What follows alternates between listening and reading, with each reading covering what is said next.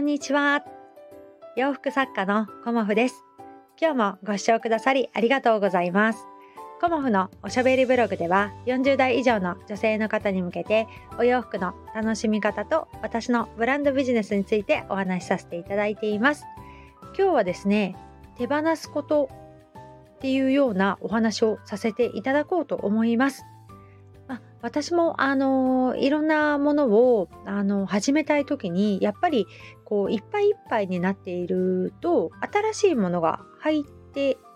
こないというか入れられないですよね。だから新しいことをやるためには何かを手放そうっていうことをあの、まあ、一般的にね広く知られているんですがその中で私もあの手放してよかったものっていうのが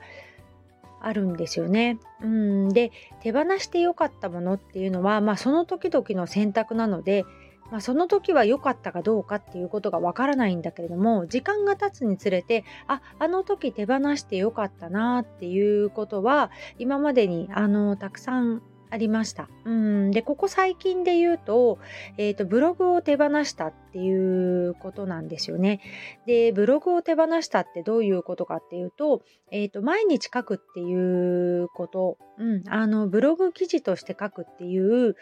ことをあの私は手放したんですね。うんでブログでやろうと思ってたことってお洋服の紹介がメインにやりたいなっていうふうに思ってたんですよね。でもあのそれがなかなか自分が続けられないっていうことに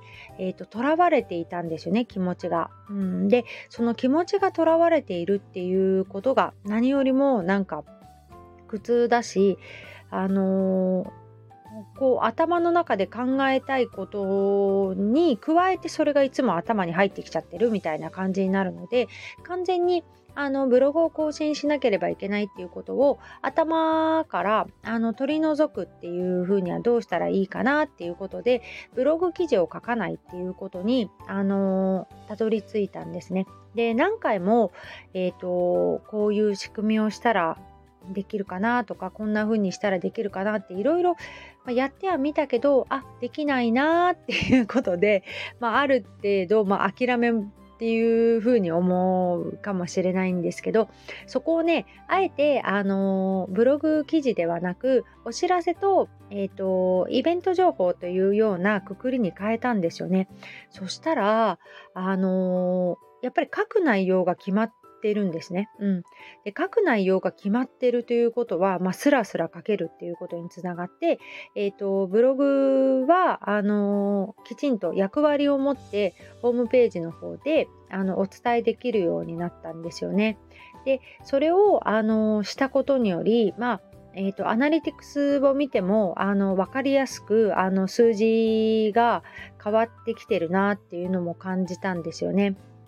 だから、あのー、必要な方に必要な情報を届けるっていう風に、あのー、いろんなことをやっぱり変えていこうかなっていうふうに思ってで目的をはっきりさせることによって伝える方にもきちんと伝わるし自分としても何をやるかってことが明確になるので他の SNS に関してもえーと、私自身ねそんな風に思って、えーとやってるんですね。で、いろんな SNS はやってますけど、えっ、ー、と、明らかにフォロワーさんが、まあ、そうですね、動いているっていう SNS が2つあって、えっ、ー、と、インスタ、私の場合はインスタグラムと、えっ、ー、と、スタンド FM ですね。うん。で、ここがやっぱりそのフォロワーさんの動きが、あの、毎日とまでは言わないけど1日2日で結構数字が動いたりしてるなっていうのを感じています。で、インスタグラムに関しては、あのー、まあ私攻略とかもしてないですし、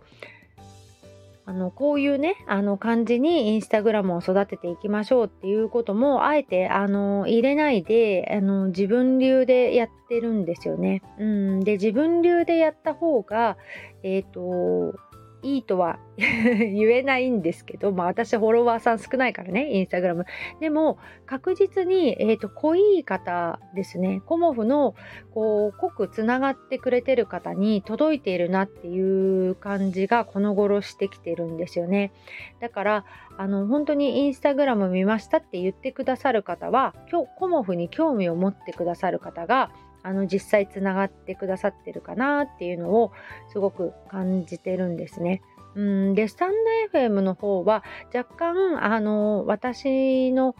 この配信にまあわかんないけどね飽きてしまったのかまああの興味がないのかっていうのもあるかと思うんですけど若干あのまあ、少なめになってきてるかなっていうのも感じているので、まあ、ここでね、あのこう不調な時にやめるかっていうとここでやめたらいけないなっていうのは自分としては思っていてこの時にねあの何かこう前向きに、うん、やっていこうかなとも思っています。まあ、いろんなあの SNS を使ってみるのもいいですし、こう長く続けてきたことで、あの数字がこう見えることで、こう自分としてのあの手応えみたいなものを感じたりもしてるんですね。うんだからあのー、やっぱりこう続けてみないと何でも分かんないなっていうこととあのー、こう曖昧になっているもの、うん、は手手放すっていうのかな手放すとかあの全く違うあのものに変えていくとかそういうことによって役割がはっきりして伝えたい人に伝わりやすいなっていうことを改めて感じましたね。でその時に、えーと、数字で見るっていうことがすごく大事だなっていうふうに思っていて、まあ、SNS もそうですけどあのこのお仕事をしていて今まであの自分が数字で見切れてなかったんですけどだいぶあのこのお仕事のことも数字で見れるようになってきたなって自分では思ってたのね。でもあの主人からしてみればまあ、もうちょっとここの数字を細かくあの見ないとダメだよみたいなことをあのアドバイスをもらったので今の私はここまでしかまだ見れてないけれども今後、あのー、まあ、主人が言うような感じでもっと細かい数字を見れるようにうんなんかやっていこうかなっていう今あの体制を考えてるというかやり方を考えてるところなんですね。うんだからあの冬のコモフ展が終わると多分少しあのお仕事が落ち着くと思うんですよね。まだまだその後あの月1コモフ展が2回あったりとかあと千葉の方にイベント参加したりえ、ー、とまあ通常であれば阪急さんのお仕事をねアテックデイさんのお仕事も入ってくるは来るんですけど、えーと、やっぱり鎌倉の個展の準備が一番ちょっとねあの大きな位置を占めているので、まあ、そういうところも含めてねあのさらに数字を突き詰めていこうかなっていうふうにも思っています。でもう一つすごく悩んでいることがあってネットショップなんですよね。で、まあ、ネットショップについていつもあの主人に相談したり私はこういうふうに思ってるんだっていうことを、まあ、ウォーキングの時にね話したりするんですけどそもそもなんか主人があのモフはネットショップに向いてないんじゃないかっていうような、あの結論っていうか、あのことを私に言ってくれたんだよね。で、ああその時に、そんな風に私は思ってなかったので、あもしかしてコモフはネットショップに向いてないんじゃないかなっていうその視点、うん、を今ちょっとあのまじまじと感じていてでやっぱり対面販売が私は得意であるしお客様もあの楽しそうにあの接してくださるのでやっぱり私は対面販売を、まあ、今もメインにやってるんだけどそれでいいのかもしれないっていうふうに思いました。うんでネットショップであのお洋服販売するっていうことを、まあ、今ちょっとすぐには手放せないんだけれどもネットで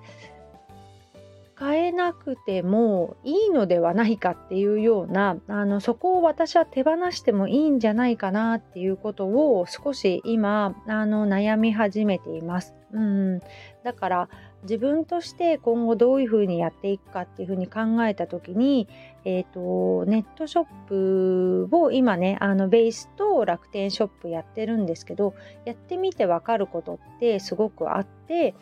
でまだまだ努力が足りないからあの売れてないっていうね売れてる数が少ないっていうのもあるんだけれどもそもそもコモフのお洋服がネット販売に適してないんじゃないかなっていうこともちょっと感じているのでまあ、なかなかネットでお洋服を販売するっていうのは難しいと思っています。私も、うん、安くて可愛いものだったら多分売れやすいとは思います。前にもねあのオーナーさんに言われて安くて可愛かったら売れるのよっていうことをなんか言われたことがあるんですよね。だからそういうところで私は勝負をしていかないっていうふうに決めているのでそう考えた時に、まあ、ネットショップねなかなか難しいのではないかなとも思っています、まあ、今ね販売する方がたくさんいるので買われる方よりもね。でその中でどうやってやっていくかっていうのもあのあると思うのでねその辺もあの自分が何を手放すかっていうことをね